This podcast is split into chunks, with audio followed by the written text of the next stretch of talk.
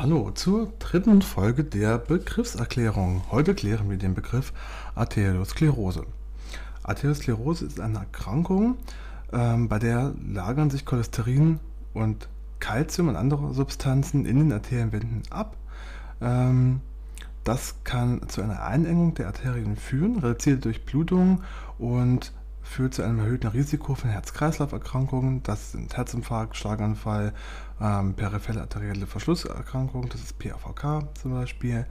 Die Arteriosklerose kann ähm, entstehen durch Faktoren wie hohen Blutdruck, hohe Cholesterinwerte, Rauchen, Übergewicht und Diabetes mellitus. Das sind einige von den ähm, Dingen, die das Ganze begünstigen.